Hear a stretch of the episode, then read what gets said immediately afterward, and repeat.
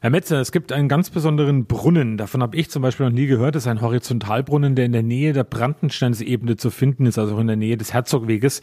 Ähm, was hat es denn mit diesem Horizontalbrunnen auf sich und was ist das Besondere daran? Es gibt unter Coburgern immer wieder das Gerücht, unter der Brandensteinsebene befinde sich ein unterirdischer See. Dieses Gerücht als solches ist nicht ganz unwahrscheinlich.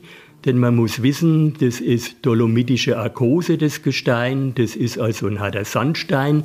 Und es gibt Festungsberg und auch Brandsteinsebene immer wieder Schichten, die wasserundurchlässig sind. Das hat mir ein Geologe mal erzählt. Und am Ende solcher Schichten gibt es auch immer wieder äh, Quellen und, und äh, Brunnen.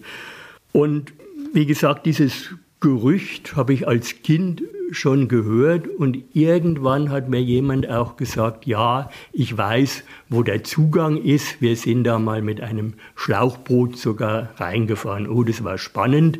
Der hat mir dann oben an der Brandsteinsebene auch so eine Tür gezeigt und hat gesagt, dahinter geht's zu dem unterirdischen See. Gut, das hatte ich lange ja nicht vergessen. Das Gerücht ist ja auch immer wieder nach oben gekommen, dass es sowas gibt. Und als ich dann im Ruhestand war, habe ich mir gesagt, jetzt möchte ich eigentlich mal wissen, was hinter dieser Türe ist, die man mir mal als Zugang zum unterirdischen See gezeigt hat. Gut, ich wusste auch, wo die ist, habe auf dem Zugang dorthin gesehen, Privatgrundstück betreten, verboten und bin dann als erstes zu dem Besitzer gegangen, der dort ein Haus hat und habe gefragt, was denn hinter seiner Tür sich da versteckt. Und da hat er mir gesagt, ja, äh, hinter dieser Tür ist ein 70 Meter langer Horizontalbrunnen, der noch äh, völlig intakt ist und dem äh, Wappen nach, was über der Brunnentür, über der Brunnenstube ist, muss der etwa aus der Zeit von Herzog Kasimir stammen. Gut, ich habe dann gefragt, ob ich mir das mal denn anschauen dürfe. Und hat er gesagt, ja, ich kann da reingehen, ich soll äh, erst mal aufpassen in der Brunnenstube vorne, da hat er sein Bier gelagert. Und dann habe ich gefragt, gibt es irgendwelche Gefahren, wo man durchfallen kann oder so? Hat er gesagt, nee, aber es steht halt das Wasser drin. Da habe ich mir gedacht, okay, gehst Nachmittag wieder hin mit Gummistiefel, bin dann rein, in der einen Hand die Kamera, in der anderen Hand die Taschenlampe, Stirnlampe hatte ich damals noch nicht, habe gemerkt, hoppla, äh, das Wasser geht bis zur Hüfte, aber war dann auch wurscht, wo ich einmal drin war. Und dann musste man auch natürlich ein wenig vorsichtig laufen, weil durch den Auftrieb hat man immer weniger Bodenkontakt. Aber ich konnte damals ein paar Fotos machen.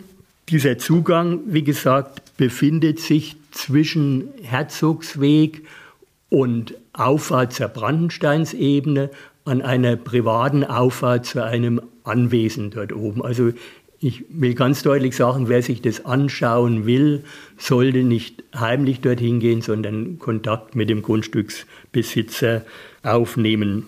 Ja, jetzt ist natürlich die Frage, für was gab es denn diesen äh, Horizontalbrunnen und wie kommt es, dass der schon so alt ist?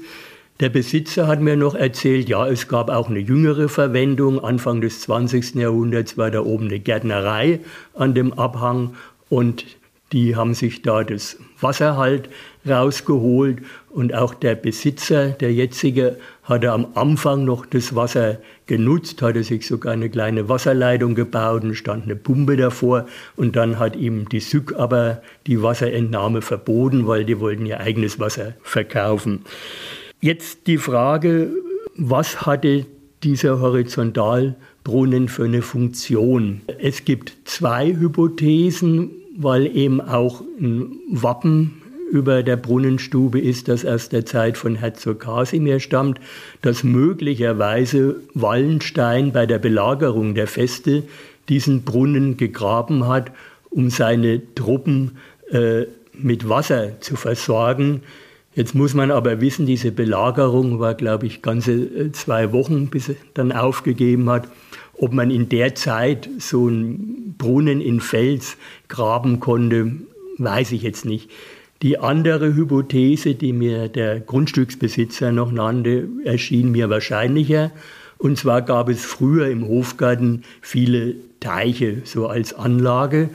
Und diese Teiche könnten von diesem Brunnen da oben mit Wasser versorgt worden sein. Das heißt, man hatte irgendwie im 16. Oder Jahrhundert oder so angelegt, um die Hofgartenteiche mit Wasser zu versorgen. Das ist so die Geschichte, die dahinter steht. Ich wollte mit einem mir bekannten Geologen mal reingehen in den Brunnen. Der hat sich dann die Fotos angeschaut und hat gesagt, es ist ganz klar, diese Schichtung, man sieht die Bearbeitungsspuren, das muss ich mir nicht anschauen, das kann ich dir so erklären. Da hat er auch schon geforscht zum geologischen Aufbau von Brandensteinsebene und Festungsberg und hat mir das also auch belegt, dass es diese wasserundurchlässigen Schichten gibt, denn auf jeder Ebene, wo die sind, gibt es Quellen.